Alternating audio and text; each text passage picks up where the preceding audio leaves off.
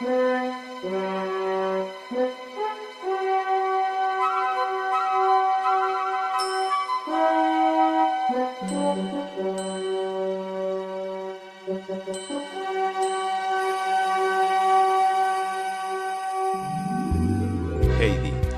de Juana Spiri.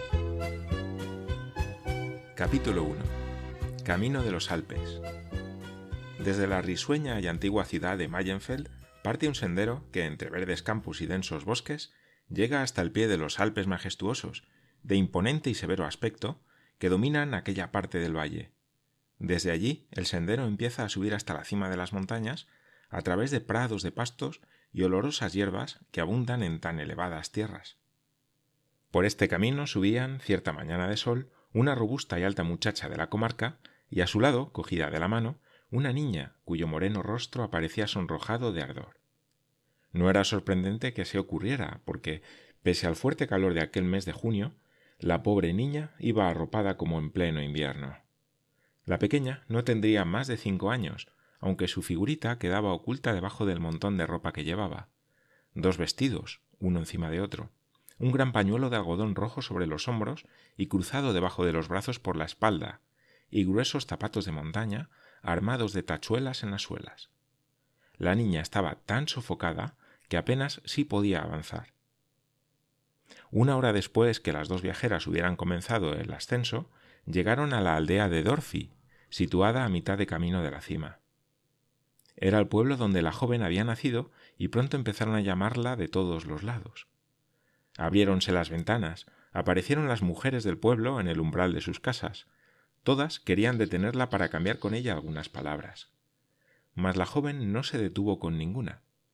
Se limitaba a contestar a los saludos y a las preguntas sin dejar de caminar, y no aminoró la marcha hasta que estuvo frente a una casita aislada que se hallaba al otro extremo de la aldea. Una voz la llamó desde dentro. La puerta estaba abierta. ¿Eres tú, Dete? Espera un momento. Podremos ir juntas si vas más lejos. Ante aquellas palabras la joven se detuvo, y la niña aprovechó la parada para desasirse de su mano y sentarse en el borde del sendero. ¿Estás cansada, Heidi? preguntó su compañera. No, pero tengo mucho calor, respondió la pequeña. Pronto llegaremos arriba. Es preciso que te animes y andes un poco más a prisa. Dentro de una hora habremos llegado. En aquel momento salió de la casa una mujer alta, de aspecto joven y agradable, que se reunió con ellas. La niña se levantó y echó a andar detrás de las dos amigas, que entablaron enseguida animada conversación acerca de los habitantes de Dorfi y de las aldeas vecinas. Pero, Dete, ¿dónde vas tú con esta pequeña? preguntó por fin la aldeana. Supongo que se trata de la niña que os ha dejado tu hermana. Sí, respondió Dete, y la llevo al viejo. Se quedará con él. ¿Cómo? ¿Quieres que esta niña se quede con el viejo de los Alpes? Me parece que has perdido el juicio, Odete. ¿Cómo puedes hacer semejante cosa? Ya verás cómo él también mandará al diablo tu proyecto. No faltaría más. Es el abuelo de la niña, y le toca hacer algo por ella. Hasta ahora la he criado yo, y puedes estar segura, mi querida Barbel, de que a causa de la niña no voy a dejar escapar la magnífica colocación que me ofrecen. Te digo que ahora le toca al abuelo encargarse de la niña. Sí, Dete. Si él fuera como las demás personas, no diría que no, respondió Barbel con viveza. Pero tú le conoces. ¿Y qué quieres que haga con una niña tan pequeña como esta? No la podrá tener a su lado. Pero dime, ¿tú dónde piensas ir? A Frankfurt, repuso Dete. Me han ofrecido allí un empleo en casa de una familia que estuvo el año pasado en Ragaz. Yo le servía allí y arreglaba sus habitaciones. Ya entonces quisieron llevarme a la ciudad, pero me negué. No quise dejar el hotel a mitad de temporada. Este año han vuelto y me piden de nuevo que vaya con ellos. Y esta vez iré, te lo aseguro. Bien, bien. Lo que sí sé es que no me gustaría estar en el lugar de la niña, dijo Barbel. Nadie sabe exactamente qué clase de hombre es el viejo de los Alpes. No quiere tratos con nadie. En todo el año no va ni una vez a la iglesia, y cuando por casualidad desciende con su grueso bastón, todo el mundo le rehuye porque le temen. Tiene el aspecto de un verdadero hereje, o de un indio con sus espesas cejas y su terrible barba. Te aseguro que no quisiera encontrarme sola con él por estos caminos de Dios. Todo lo que tú quieras, respondió Dete, un poco molesta. Pero no por eso deja de ser abuelo de la niña y de tener la obligación de cuidarla. Bien mirado, ¿qué daño puede hacerle? Además, pase lo que pase, él será el responsable, y no yo. Yo solo quisiera saber, continuó Barbel, qué es lo que el viejo puede tener sobre su conciencia para poner siempre ojos tan terribles cuando ve a alguien y por qué vivirá allí arriba sin tratarse con nadie. Circulan toda clase de rumores sobre él, y creo que tú has de saber algo de ello por tu hermana. ¿No es así, Dete? Naturalmente, sé algo, pero me guardaré mucho de hablar. Si él se enterara después, bueno se pondría. Sin embargo, la curiosidad de Barbel no estaba satisfecha. Hacía mucho tiempo que deseaba saber algo sobre la vida de aquel viejo de los Alpes, de aspecto ceñudo, amigo de la soledad y del que las gentes no hablaban sino en voz baja, como si temieran indisponerse con él, sin atreverse, sin embargo, a defenderle. Como Barbel hacía poco que había llegado de Pretigau para establecerse en Dorfi, ignoraba las circunstancias del pasado de los habitantes de aquellos contornos. Dete, una de sus antiguas amigas, había nacido, por el contrario, en Dorfi, y había vivido allí con su madre hasta que ésta murió hacía un año. Entonces había bajado a Ragaz para emplearse de camarera en el hotel. De allí venía aquel día, y Barbel no quería dejar escapar tan excelente ocasión para interrogarla a fondo. Cogiéndola familiarmente del brazo, le dijo Tú, Dete, eres una de las pocas personas a las que se puede dar crédito cuando hablan. Yo estoy segura de que tú sabes toda la historia. Dime, pues, ¿qué ha sucedido para que el viejo se haya retirado allá arriba y sea siempre tan huraño y temible? No puedo decirte si ha sido siempre como es ahora, tengo veintiséis años y el viejo cuando menos setenta. Por lo tanto, es natural que yo no lo haya conocido en su juventud. Si tuviera la seguridad de que luego no se sabría en toda la comarca, te contaría algunas cosas de él. La sé porque mi madre y el viejo eran del mismo pueblo. ¿Cómo, Dete? ¿Qué piensas de mí? repuso Barbel un poco ofendida. No vayas a figurarte que las de Prettingau somos unas charlatanas. Y además, cuando es preciso, bien sé callarme. Cuéntame, pues, y no te inquietes. Está bien, pero has de cumplir tu palabra, respondió Dete. Sin embargo, antes de comenzar el relato, se volvió para asegurarse de que la niña no anduviera demasiado cerca de ellas y pudiese escuchar lo que iba a decir. Mas Heidi había desaparecido. Sin duda que hacía ya mucho rato que no seguía a las dos amigas, y éstas, enfrascadas en la conversación, no se habían dado cuenta. Dete se detuvo y oteó el sendero que acababan de recorrer, claramente visible hasta cerca de Dorothy. Pero Heidi no aparecía en ningún lugar de la vereda. Ah, ya la veo, exclamó por fin Barbel, que escudriñaba el horizonte por todas partes. Fíjate allá abajo, y señaló con una mano un punto negro que se movía en una loma muy distante del sendero. Allí está saltando con Pedro, el cabrero, y sus animales. Quisiera saber por qué sube hoy tan tarde.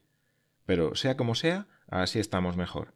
Pedro se ocupará de la niña, y nosotras podremos hablar a nuestras anchas. No es preciso ocuparse mucho de la niña, porque a pesar de tener solo cinco años es muy lista. Sabe tener los ojos abiertos y saca provecho de todo lo que ve, puedes estar segura. Mejor que sea así, porque más tarde buena falta le hará. El viejo no posee nada más que su casita y sus dos cabras. ¿Acaso tenía antes más? Preguntó Barbel. ¿Ese? Ya lo creo, exclamó vivamente Dete. Sus padres poseían una de las más hermosas haciendas de Domsleg. Tenían solo dos hijos. El hermano menor era tranquilo de carácter y ordenado, pero al viejo no le gustaba trabajar. Quería hacer el señorito y pasaba el tiempo recorriendo la comarca en compañía de gentes dudosas, a las que nadie conocía terminó por perder en el juego todo su patrimonio. Su padre y su madre murieron del disgusto y su hermano, al que redujo a la pobreza, salió del país para ir Dios sabe dónde. El viejo mismo, que no poseía ya nada más que su mala fama, desapareció también. Durante algún tiempo nadie supo qué había sido de él. Luego corrió la voz de que había entrado al servicio del rey de Nápoles.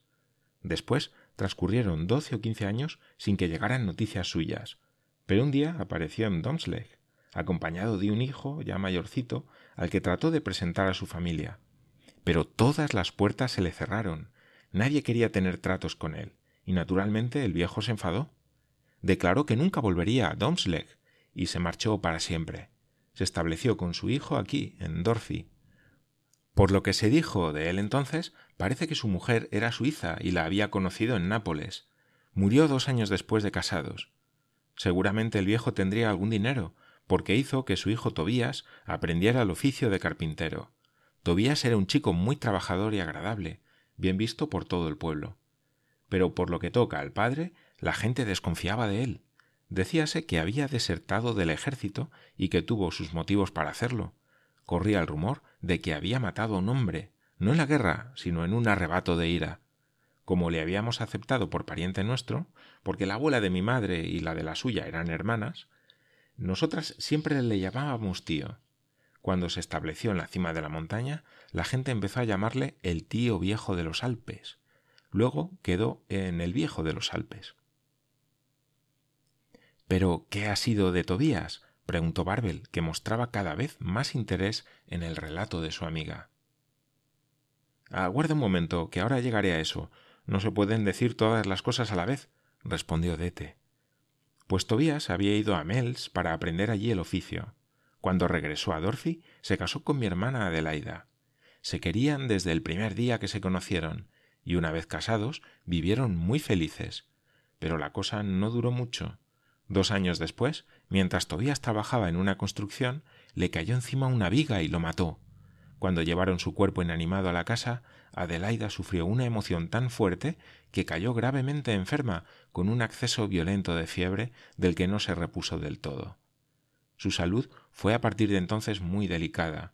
A veces sufría una enfermedad extraña, y mientras le duraba el ataque no se sabía si dormía o estaba despierta. Poco tiempo después, mi hermana Adelaida murió víctima de aquella enfermedad. Todo el mundo comentó la triste suerte que los dos habían tenido, y pronto corrió el rumor de que aquella desgracia era un castigo a la vida impía del viejo.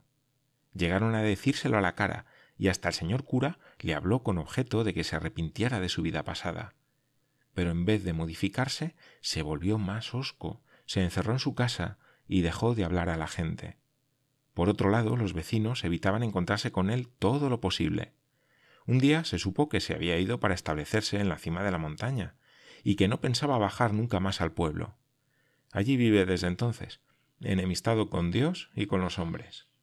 Mi madre y yo recogimos a la hija de Adelaida, que a la sazón no tenía más que un año. El año pasado, cuando murió mi pobre madre y me tuve que ir al balneario para ganarme la vida, me llevé a la pequeña. La puse de pupila en casa de la vieja Úrsula Pfaffers, y así he podido dedicarme enteramente a mi trabajo. Esta primavera, la familia de Frankfurt a la que serví el año pasado ha vuelto a Ragaz y me pide de nuevo que vaya con ellos. Saldremos pasado mañana. Se trata de un buen empleo y no pienso perderlo por nada del mundo, te lo aseguro. ¿Y tú quieres dejar a esta pequeña en casa del viejo después de lo que me has contado de él? Me extraña que se te haya ocurrido semejante idea, Dete, dijo Barbel en tono de reproche. ¿Qué quieres? se excusó Dete. He hecho cuanto he podido. ¿Qué más quieres que haga? No puedo llevarme a Frankfurt a una niña de cinco años. Pero a propósito, Barbel, ¿hasta dónde ibas tú? Ya estamos a mitad del camino de los pastizales altos. Precisamente hemos llegado a donde yo venía, contestó Barbel. He venido para hablar con la abuela del cabrero. Ella hila para mí durante el invierno. Adiós, pues, dete, y que tengas mucha suerte.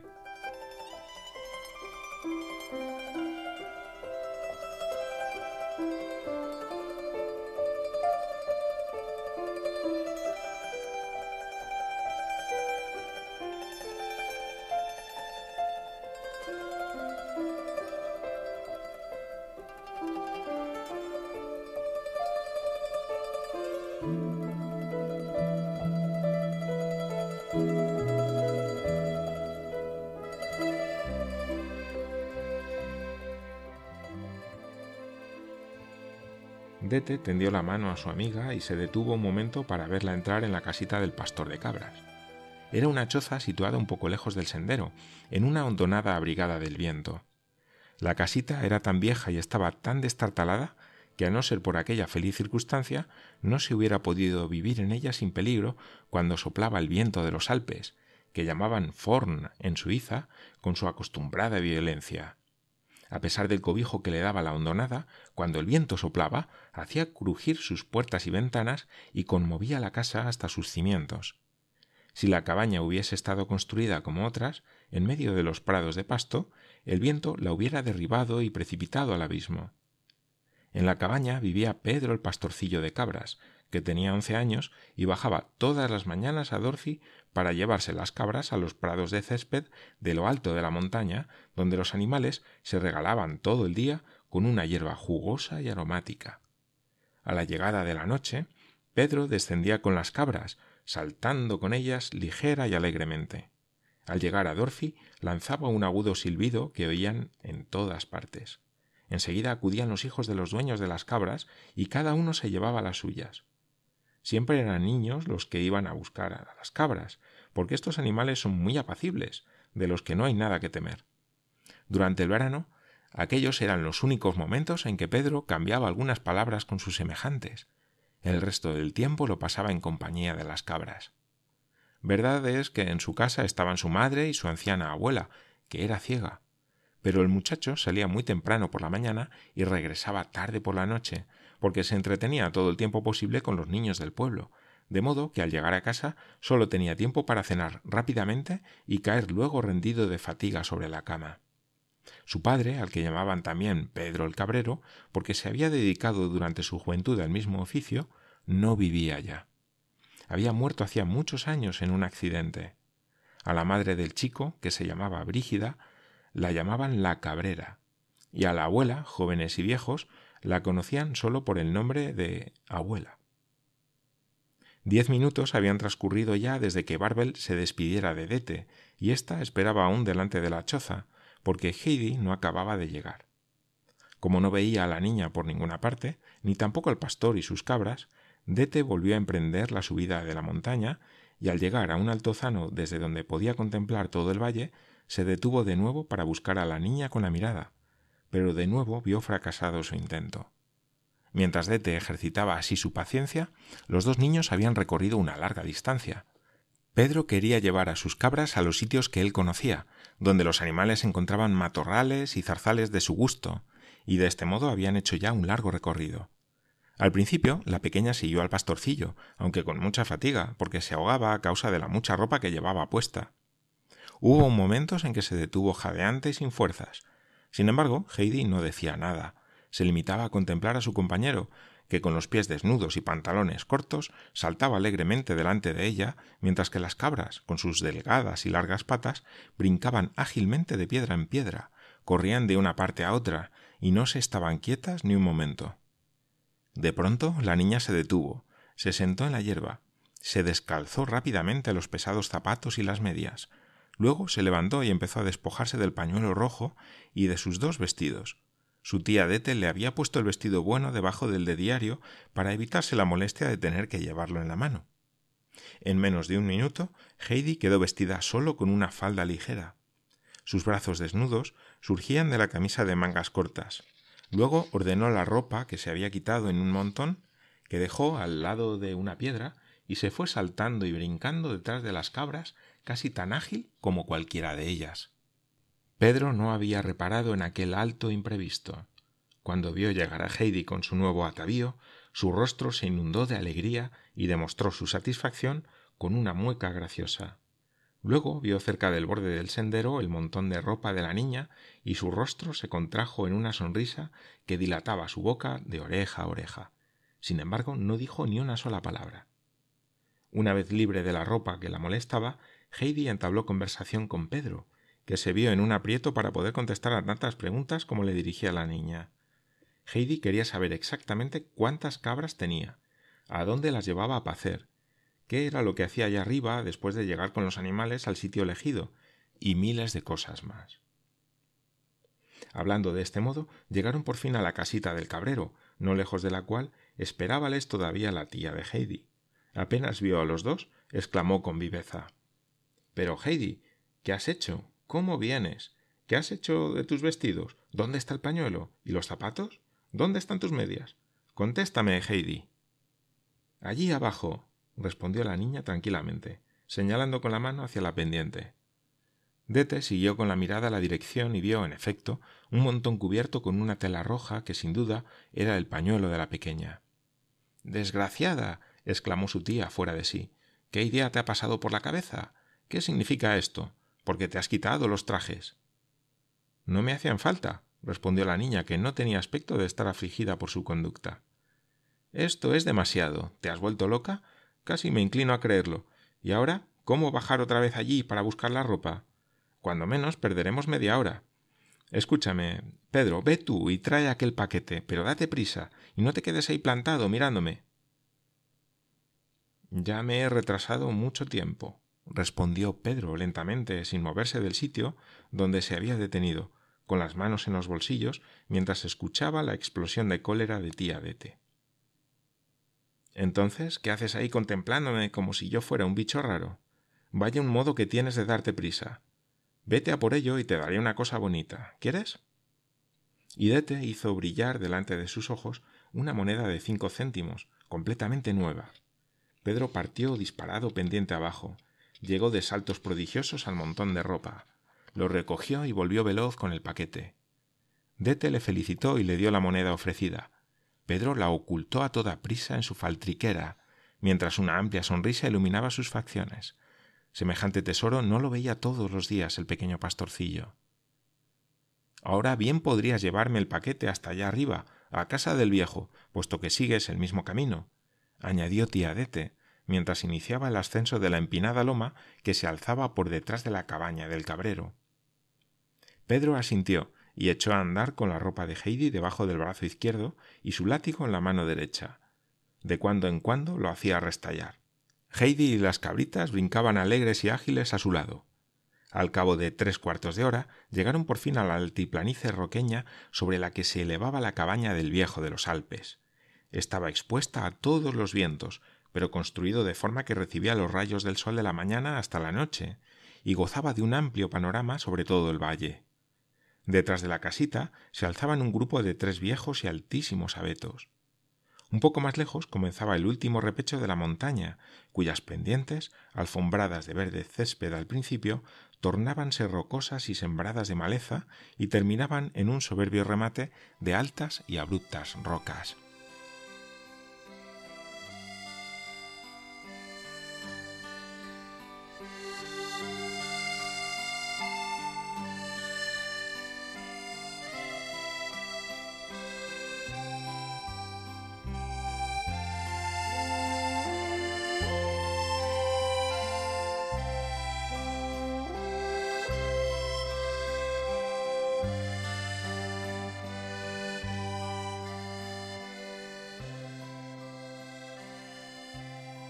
Sobre un banco de madera sólidamente sujeto a la pared de la casita, en el lado que daba sobre el valle, se hallaba sentado el viejo de los Alpes, con la pipa en la boca, las dos manos apoyadas en las rodillas, observando tranquilamente a las tres personas que, en compañía de las cabras, se aproximaban. Heidi llegó la primera al final del sendero y se dirigió en derechura hacia el anciano.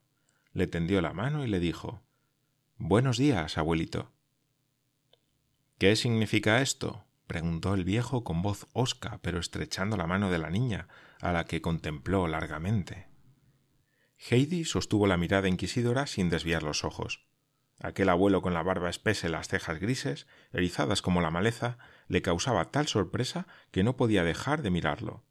Mientras tanto, tía Dete había llegado también, seguida de Pedro, que se detuvo un momento para ver en qué paraba todo aquello que tanto le extrañaba. Le deseo buenos días, tío, dijo Dete avanzando hacia él. Le traigo a la hija de Tobías y Adelaida. Creo que no la reconocerá usted, puesto que no la ha visto desde que tenía un año. Ah. ¿Y qué viene a hacer aquí? preguntó el viejo con voz terrible. Oye tú. exclamó después dirigiéndose a Pedro. Ya te estás marchando con las cabras, que muy tarde has llegado hoy. Llévate también las dos mías. Pedro obedeció inmediatamente y después desapareció, porque no le gustaba enfrentarse por segunda vez con la terrible mirada del viejo. La niña viene para quedarse en su casa, tío, dijo Dete, contestando a la pregunta. Me parece que ya ha hecho todo lo que debía, teniéndole como la he tenido durante cuatro años. Ahora le toca a usted hacer lo demás. Ah. ah. gruñó el viejo atravesando a Dete con una mirada aguda. ¿Y qué quieres tú que haga yo si ella no quiere quedarse aquí y empieza a lloriquear? Allá usted, repuso Dete. Nadie ha venido a decirme a mí cómo me las había de arreglar cuando me he visto con la niña en brazos. Y eso que no tenía entonces más que un año, y que mi trabajo tenía que sacar el sustento para mí y mi pobre madre. Ahora no puedo tenerla ya porque he aceptado una colocación. Usted, como pariente más próximo de la niña, ha de acogerla, y si no puede tenerla, haga lo que quiera. Si le pasa algo, usted es el responsable. Me parece que no tiene usted necesidad de añadir una culpa más a las muchas que tiene que reprocharse. Dete, que no las tenía todas consigo, y además no estaba muy segura de si había hecho bien en llevar a Heidi a la montaña, se había acalorado mientras hablaba y dijo más de lo que convenía. Al oír sus últimas palabras, el viejo se había levantado y la miró con ojos tan terribles que la joven se echó atrás. Después, el anciano extendió el brazo hacia el sendero y dijo con voz imperativa Vete inmediatamente de aquí y no vuelvas en mucho tiempo. Márchate. Dete no se hizo repetir el mandato. Pues bien, tío. Adiós. Adiós, Heidi, dijo rápidamente, y desapareció por el sendero con toda rapidez, sin detenerse hasta llegar a Dorothy, donde llegó llena de agitación. Todo el mundo conocía a Dete y sabía quién era la pequeña. ¿Dónde está la niña? le gritaban. Dete, ¿dónde has dejado a la pequeña? A todas estas preguntas, Dete respondió siempre con la misma impaciencia. Está allá arriba, en la casa del viejo de los Alpes. No era habitual en Dete ser tan poco explícita, pero le mortificaba que de todas partes le gritasen en tono de reproche. ¿Cómo has podido hacer semejante cosa? Pobre pequeña. ¿Abandonar a la niña allí arriba? Pobrecita. ¿Qué le va a pasar? En consecuencia, Dete descendió la segunda parte del camino volando más que corriendo, y no aminoró el paso hasta que se vio lo bastante lejos de aquellos inoportunos preguntones que la habían asediado. No estaba Dete muy contenta de su acción. Su madre, en su lecho de muerte, le había encarecido que cuidara de Heidi. Pero Dete se decía para sí, a fin de tranquilizar al aguijón de su conciencia, que podría ser mucho más útil a Heidi ganando dinero que cuidándola personalmente. Por ello sintió una gran satisfacción de poderse alejar completamente de aquella región en la que todo el mundo quería meterse en sus asuntos y ocupar una colocación tan magnífica como la que le habían ofrecido en Frankfurt.